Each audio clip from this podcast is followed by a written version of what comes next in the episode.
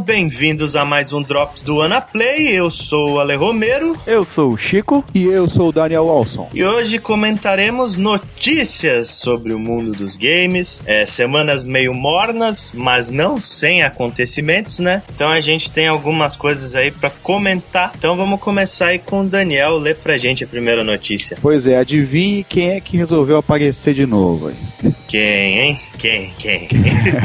Cliff Blesinski está de volta. Pra quem não conhece, ele é considerado um dos grandes game designers da história, né?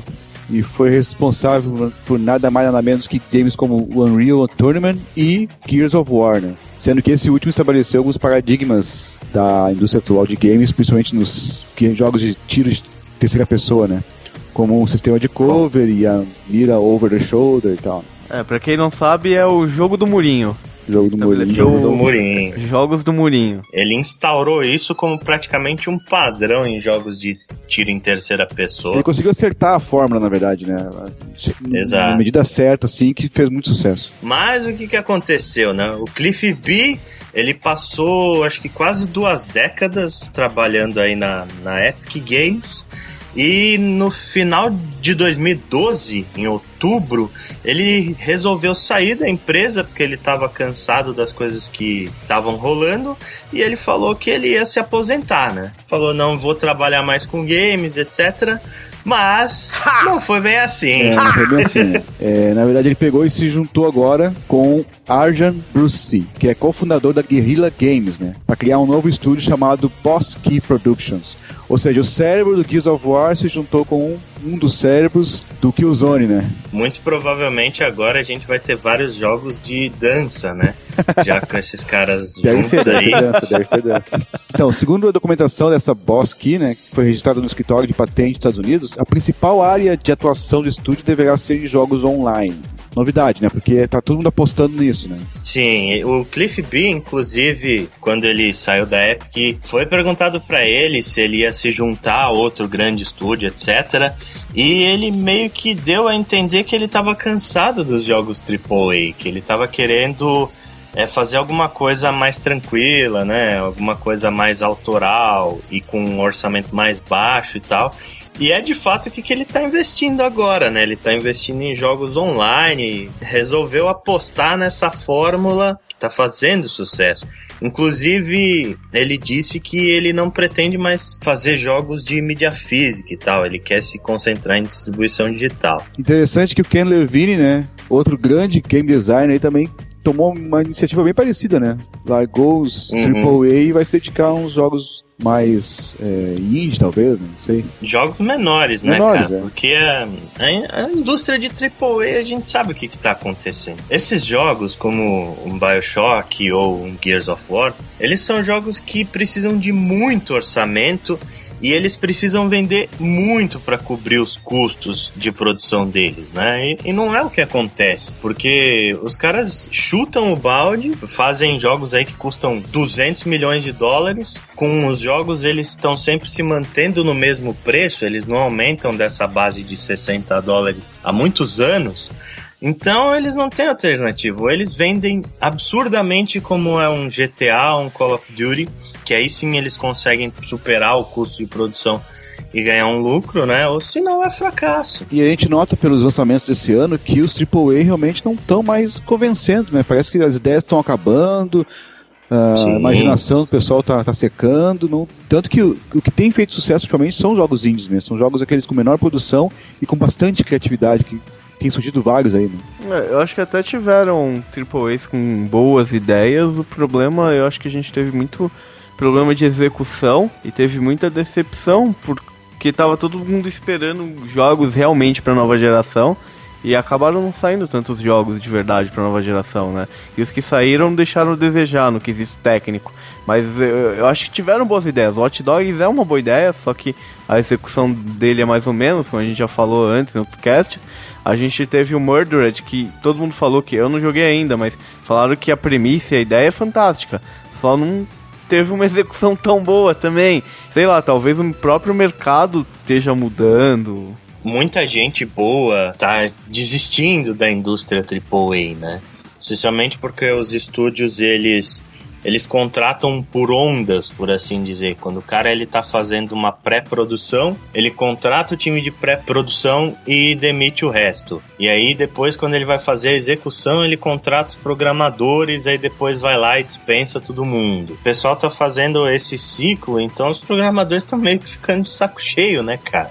E aí o que que acontece? Muita gente boa tá largando a indústria, alguns inclusive largando a indústria de games, né? E outros estão largando a indústria AAA e estão tentando a sorte no, no, nos jogos independentes, estão tentando a sorte por si próprios, né? Como é o caso do Cliff B, né? Aí que resolveu abandonar a Epic, agora ele tá voltando com esse estúdio novo, junto com o cofundador da Guerrilla Games. E agora eles já, inclusive, já tem um, um primeiro jogo que eles estão é, produzindo. O, o né? codinome desse primeiro jogo aí é Project Blue Streak. Trata-se de um FPS, né? De sci-fi para PC. Pois é, ele decidiu se focar no PC. PC. Falou que é ali onde a comunidade tá e tal. E aí, detalhe que o jogo vai ser free to play, né? Exatamente, eu queria dizer, a única coisa que eu não gostei disso é que isso vai ser free to play, né, cara? Ou seja, Provavelmente vai ter lá microtransações para ser feitas. Né? Além disso, o jogo deve conter também elementos de arena, como o Unreal, né? O que a gente sabe é que ele vai ter uma influência de Unreal e que ele tá tentando garfar um grande público aí, porque ele vai lançar o jogo como free to play. E outra coisa que ele falou, né, que para polemizar um pouquinho, que se não polemizasse não seria Cliff Blesinski, ele disse que o jogo ele não vai ter trailers em CGI mostrando gameplays falsos, porque não é isso que a Boss Key faz. Ou seja, né, dando aquele é, cutucão é, bem básico, né? Oh, Alfinetada. Oh. Mas um negócio, essa premissa me lembrou muito o Planet Sides 2, né? Ele tem é um jogo o FPS, é um jogo sci-fi total, e free to play. Planet Side é muito bom. E aliás, é uma tendência grande, né? Cada vez mais, pelo menos eu tenho visto aí uma porrada de FPS free to play, não só no PC, mas também nos consoles, né? Sim, sim, no PlayStation 4, inclusive, é, não é FPS, né? Acho que é em terceira pessoa, mas aquele Warframe é o jogo mais jogado do PlayStation 4. Sabiam disso? É mesmo. Obviamente porque é um free to play, né? E todo mundo que tem o um console vai lá e baixa, mas aparentemente o jogo é bom. O pessoal se interessou e muita gente joga ele. Eu, eu vejo uma galera às vezes comentando e tal do Warframe. E, cara, apesar do, do free to play aí, etc., eu até que boto uma fé nesse jogo aí, nesse Project Blue Streak, porque o Cliff B ele é um game designer genial, né, cara? Isso é inegável. Toda vez que ele bota a mão em alguma coisa, ele revoluciona a indústria dos games. Quem jogou Gears of War sabe que não é só um jogo de você ir de murinho em murinho. Ele tem fases extremamente bem construídas e tem momentos do jogo assim que a jogabilidade muda completamente. Você tem que fazer coisas completamente diferentes de uma área para outra e tal. Cliff B ele é um cara muito foda, assim. E, e, talvez esse jogo free to play que ele esteja fazendo seja só pra popularizar o estúdio dele, né? Talvez mais pra frente ele invista em outros projetos. Mas e aí, o que, O que, que você acha, Daniel? Você tem alguma esperança para esse jogo aí, pro estúdio novo do Cliff Blesinski? Acredito que sim, porque como eu falaste, né, o, o próprio Cliff B não é de dar passo errado. Eu acho que ele vai tem grande chance de ser um jogo bem interessante. Não sei se vai revolucionar tanto quanto revolucionou o Unreal ou o Gears, né? Mas com certeza, com certeza vai ser algo bem feito, né? Ainda mais com o cara da Guerrilla também participando nisso aí, né? Beleza. Então, de qualquer forma, né, cara, seja bem-vindo de volta aí, Cliff Blesinski. É um cara que faz muita diferença na indústria dos jogos. Boa sorte para ele. Então, vamos aí para próxima notícia. Então, cara, é, é, falar de um. Não é bem uma notícia, né? Mas uma novidade aí, uma mudança no mercado nacional de games. Que eu li uma matéria recentemente a respeito. E me interessei, fui atrás, fui olhar. A gente teve alguns meses atrás, pouquíssimos meses, surgiu uma loja no estilo Steam, só que voltada completamente para o mercado nacional. Indie, né? Pro cenário indie nacional. Então, tipo, essa loja chama Split Play tá? splitplay.com.br aí, tá? Não é parceiro nosso nem nada, então a gente tá fazendo isso daqui por livre espontânea vontade mesmo. Mas a, a premissa dos caras é muito boa, eles estão dando oportunidade para vários indies, eles seguem um modelo exatamente igual ao do Steam, tá? Só que focando só, só veiculando jogos nacionais a princípio, tá? O, o legal é como foi criada, foi um, um, cara que era, se formou, um cara aí chamado Rodrigo Coelho, que fez faculdade voltado para essa área de desenvolvimento de games, e viu que o mercado não estava propício, que é muito complicado você fazer um jogo no Brasil e tentar vender esse jogo. Você, se você veicular, primeiro você não tem como divulgar muito fácil internamente para o Brasil. Né, nível Brasil. Sim. Então você vai ter que fazer um negócio que você atinge o público externo, Estados Unidos, que é onde está o grande público.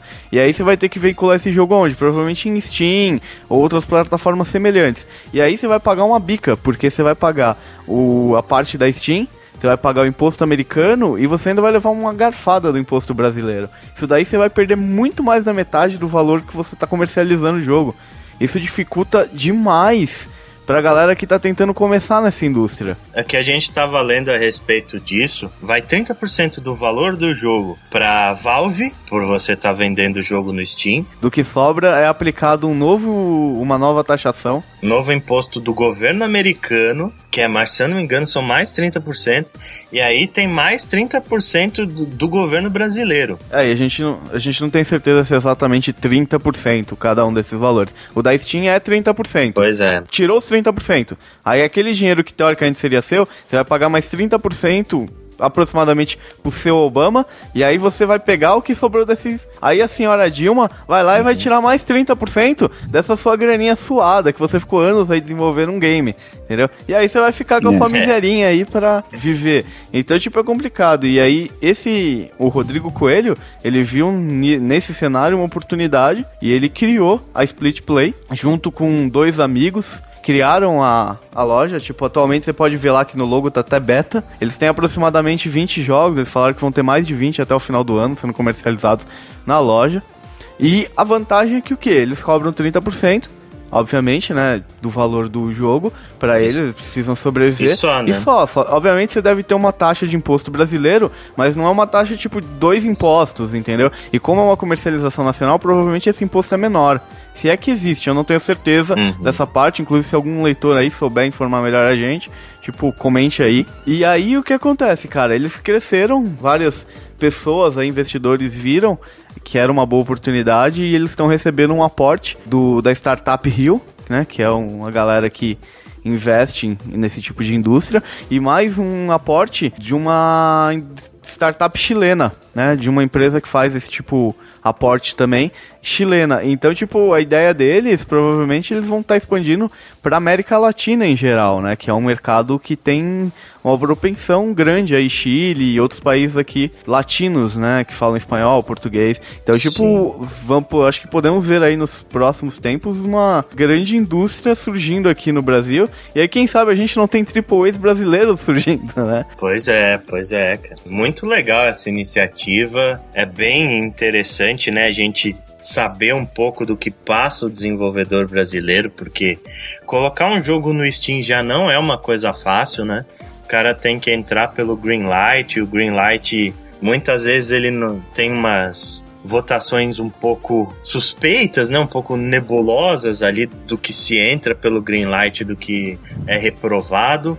E aí assim que ele entra, ele tem uma garfada absurda dessa de imposto em cima do jogo. Vida desenvolvedor brasileiro não é fácil, então a gente tem que dar valor para esses caras aí que estão suando para fazer a indústria de jogos crescer no Brasil e estão fazendo trabalhos muito legais, cara. O jogo que a gente citou em algum dos drops passados aí, o Aritana e a Pena de Arpia, de Arpia. ele é um dos jogos que está sendo vendido nesse split play. Então a gente tem aí muitos jogos de qualidade e tem tudo para crescer, cara. A gente pede para quem se interessa aí por jogos brasileiros dê uma força pro cara, Inclusive, se quem se inscrever já sai com um joguinho de graça lá, cara, que é o Face It. É só se inscrever no site lá que já ganha um joguinho pra, pra ficar brincando, né? Mas realmente, dê apoio pro pessoal aí, né? Pra iniciativa. Beleza, então a última notícia aqui que a gente tem para comentar. Nos dias 11, 12 e 13 de julho,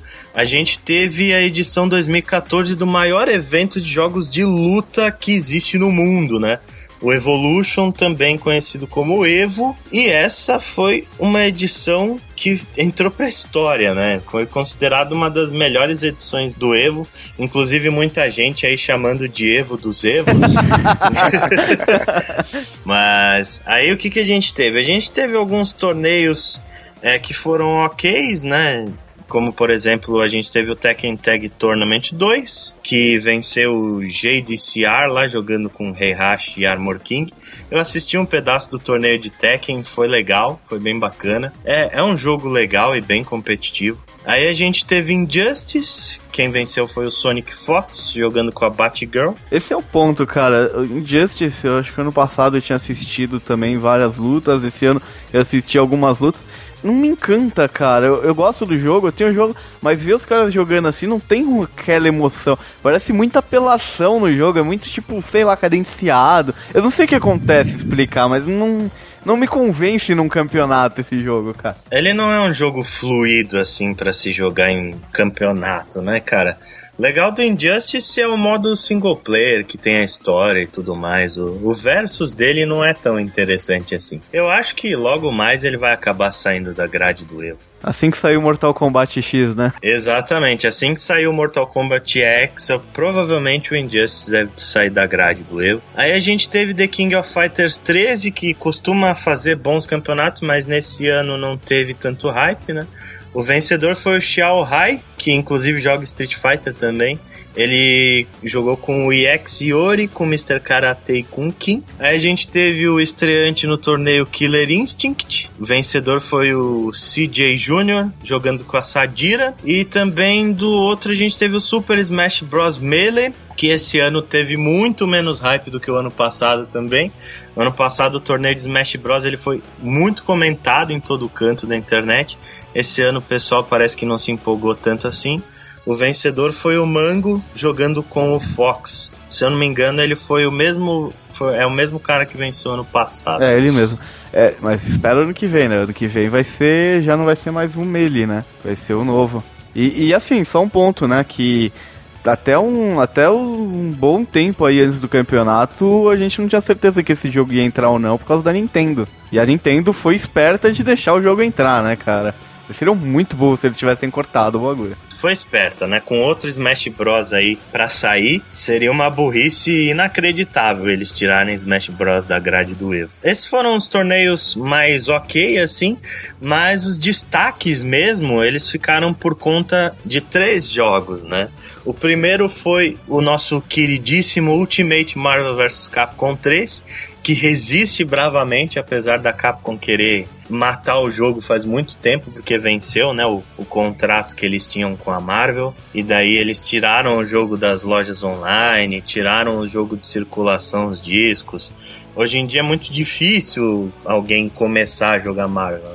Quem não tem mais o jogo não vai achar mais. É, isso aconteceu muito por causa da Disney, né? Eles estão querendo produzir os próprios jogos agora e estão restringindo. Então, as licenças estão acabando, eles não estão renovando com ninguém e é bem possível que a Capcom vai ter que ter uma alternativa aí para colocar alguma coisa no mercado que supra, né? Porque o Marvel vs Capcom ele tem todo um estilo próprio Sim. de jogo que ninguém consegue fazer igual. Vamos uhum. ser bem sincero. E né? continua sendo um dos jogos mais gostosos de se assistir, né, cara? O torneio de Marvel é uma coisa muito legal. E, de novo, foi campeão de audiência no Evo. Ele bateu 150 mil views na final do, do Marvel, simultâneos, obviamente. Quem ganhou o campeonato desse ano foi o Justin Wong, que é o melhor lutador do mundo na atualidade, né? Foi vice-campeão no ano passado, acabou perdendo pro Flocker, depois ele de um comeback sensacional que ele deu vindo do Losers, foi ganhando de todo mundo, e aí perdeu na última luta, mas foi muito justa a vitória do Justin, finalmente se consagrou venceu o Chris G, né, que é um jogador extremamente odiado pela comunidade dos jogos de luta. É, ele chegou lá vencendo os dois mais odiados, é, né, cara? O Chris G e o Filipino Champ. Foi, acho que, um campeonato super tranquilo pro Justin. Quem acompanha a cena de Marvel vê que hoje ele é o cara a ser batido, né, cara? Ele é, ah, principalmente as que o pessoal chama de mix-up, né, que é a, a combinação de golpes que você faz para tentar quebrar a defesa do adversário. O Justin, ele é muito bom nisso é muito difícil de você defender quando ele tenta entrar, né? E com muita justiça se consagrou aí campeão do Evo 2014. Qual é o critério para os jogos de luta entrarem nesse Evo aí? Tem um, um critério diferente aí que sempre entra um jogo baseado em anime, né? Exato, exato. O ano passado foi o Persona, Persona 4 Arena, e esse ano foi o Blast Blue Chrono Fantasma, né? E aliás, cara, Blast Blue foi o jogo que protagonizou a final mais épica do torneio. Foi uma coisa inacreditável a final desse jogo. Aliás, inclusive, Blaze Blue teve a maior premiação do torneio. O ganhador levou para casa 35 mil dólares, mas a final foi com o Garireu e o Dogura e eles fizeram uma luta inacreditavelmente emocionante, cara. Foi uma coisa absurda. O Garireu, ele veio do Losers Bracket, né? Como é que funcionam esses torneios de jogos de luta? Pro cara ser eliminado do torneio, ele tem que perder duas vezes. Se você perde uma vez, aí você vai enfrentando os perdedores, né? Para conseguir chegar até a final, você vai enfrentando todo mundo que perde. Ou seja, o caminho para o cara que perde, ele é muito mais longo do, do que o cara que ganha. Porque ele vai tendo que enfrentar muito mais adversários. E no final, quando ele enfrenta o, o vencedor, né, o cara do Winners, ele tem que ganhar duas vezes do cara, porque ele tem que fazer o cara perder duas vezes para ser eliminado do torneio. Então, esse cara, o Garireu, ele veio do Losers Bracket e durante todo a, é melhor de 5, né? Que todas as finais são melhor de 5. Durante todo o tempo, ele ficou atrás no placar. E aí começou uma série de match points do Dogura inacreditável.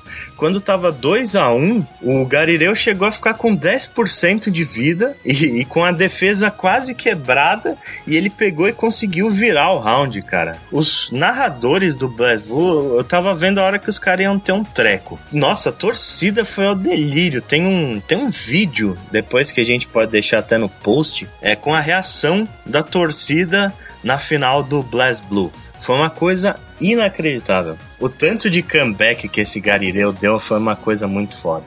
Ele resetou o bracket, né? Ele derrotou o Dogura lá pela primeira vez. Aí na, na segunda melhor de cinco entre os dois, o Dogura tava ganhando de 2 a 0, ganhou o primeiro round, tava por um match point de novo e o cara foi lá e ganhou. Aí na próxima luta o Dogura ganhou um round de novo, tava com match point de novo, ele virou de novo. E foi assim até o último último round, né? Quando o Garireu conseguiu o match point dele e ganhou, nossa senhora, ele saiu correndo, chorou pra caralho, foi uma coisa muito emocionante. E aí, o último torneio legal que a gente teve aí, né? O torneio mais esperado e com certeza um dos melhores também foi o torneio de Ultra Street Fighter 4, que foi um dos torneios mais emocionantes de Street Fighter em muitos anos, né? E esse ano, cara, o Ultra Street Fighter ele foi, ele teve assim, ele foi bastante peculiar. Porque todo ano todo mundo sempre aposta nos mesmos lutadores, né? Nos mesmos jogadores lá. Que são medalhões, né? São caras aí de muitos anos jogando. Só que o que, que aconteceu? Nesse ano, todos os grandes medalhões de Street Fighter, praticamente todos, com exceção do Sakonoko, todos eles caíram muito cedo no torneio. O Daigo, que é o jogador mais famoso, ele caiu no top 32, o Infiltration também caiu no top 32, o Infiltration foi campeão de 2012, a gente teve o Tokido, que foi vice-campeão ano passado. A gente teve o Xian, que foi o campeão do ano passado, todos caindo no top 16. E aí o título acabou sobrando para um francês. Cara que era estreante no torneio, cara chamado Luffy, né? Ele fez um torneio inacreditável, assim. Ele jogou de Rose, né?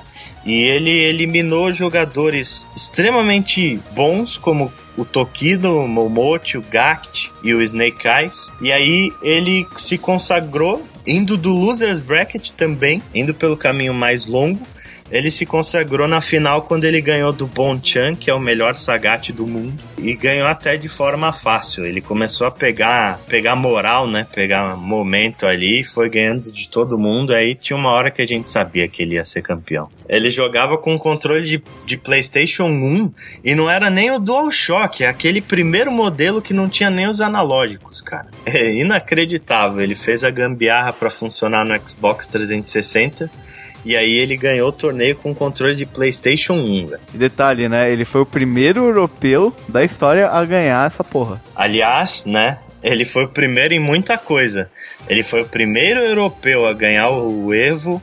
Ele foi o primeiro jogador jogando com controle pad, né, que não é um arcade stick, a ganhar o Evo. Ele foi o primeiro cara a ganhar com um personagem mulher, primeiro top 8 do Evo sem o Akuma também. E aí de bônus a gente teve um torneio de Super Street Fighter 2 Turbo, foi muito legal, né, comemorando os 20 anos do jogo. Os caras fizeram um torneio surpresa lá de Street Fighter 2 Turbo por equipes, né? Tinha equipe Japão 1 contra equipe Japão 2, contra equipe Japão. Só tinha japonês naquela porra. o mais legal foi o Chico, eu tava assistindo no stream e ele, pô, cara, os caras jogam com uma TV de tubo? Eu falei, não, que TV de tubo. Não, eles estão jogando aqui com uma TV de tubo. Aí quando começou o jogo, ele, pô, os caras estão jogando Street Fighter 2. É por isso que eles estão jogando numa TV de tubo. foi animal. Foi, foi animal, torneio, torneio de equipes, e no final o vencedor foi o Mal, né?